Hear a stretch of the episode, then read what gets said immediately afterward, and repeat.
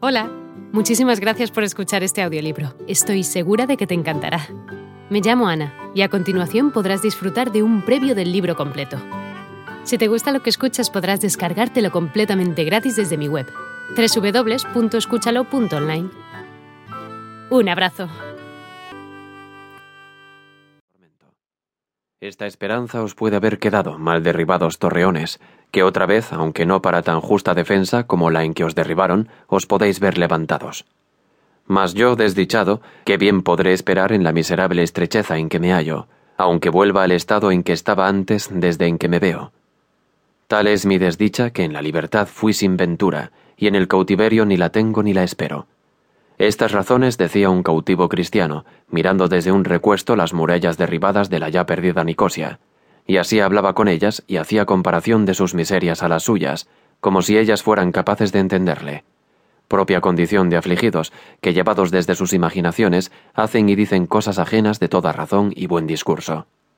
En esto salió de un pabellón o tienda, de cuatro que estaban en aquella campaña puestas, un turco, mancebo de muy buena disposición y gallardía, y llegándose al cristiano le dijo Apostaría yo, Ricardo amigo, que te traen por estos lugares tus continuos pensamientos.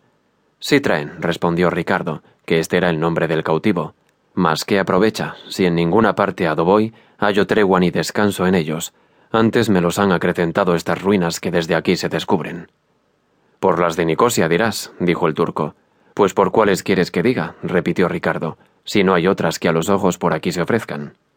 Bien tendrás que llorar, replicó el turco, si en esas contemplaciones entras, porque los que vieron habrá dos años a esta nombrada y rica isla de Chipre en su tranquilidad y sosiego, gozando sus moradores en ella de todo aquello que la felicidad humana puede conceder a los hombres, y ahora los veo contempla, o desterrados de ella, o en ella cautivos y miserables. ¿Cómo podrá dejar de no dolerse de su calamidad y desventura? Pero dejemos estas cosas, pues no llevan remedio, y vengamos a las tuyas, que quiero ver si le tienen. Y así te ruego por lo que debes a la buena voluntad que te he mostrado y por lo que te obliga el ser entrambos de una misma patria y habernos criado en nuestra niñez juntos, que me digas qué es la causa que te trae tan demasiadamente triste, que puesto caso que sola la del cautiverio es bastante para entristecer el corazón más alegre del mundo, todavía imagino que de más atrás traen la corriente tus desgracias.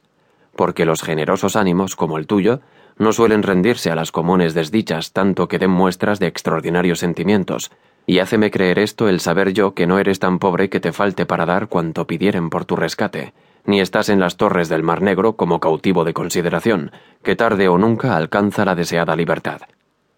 Así que no habiéndote quitado la mala suerte las esperanzas de verte libre, y con todo esto verte rendido a dar miserables muestras de tu desventura, no es mucho que imagine que tu pena procede de otra causa que de la libertad que perdiste, la cual causa te suplico me digas, ofreciéndote cuanto puedo y valgo, Quizá para que yo te sirva ha traído la fortuna este rodeo de haberme hecho vestir de este hábito que aborrezco. Ya sabes, Ricardo, que es mi amo el cadí de esta ciudad, que es lo mismo que ser su obispo. Sabes también lo mucho que vale y lo mucho que con él puedo.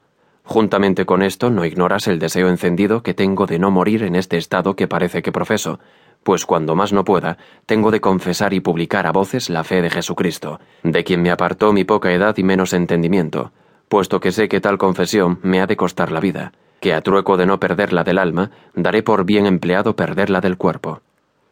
De todo lo dicho quiero que infieras y que consideres que te puede ser de algún provecho mi amistad, y que para saber qué remedios o alivios puede tener tu desdicha, es menester que me la cuentes, como ha menester el médico la relación del enfermo. Hola de nuevo. No está mal para ser solo una pequeña muestra, ¿verdad? Si te ha llamado la atención, recuerda que encontrarás este audiolibro completo y gratis en www.escúchalo.online.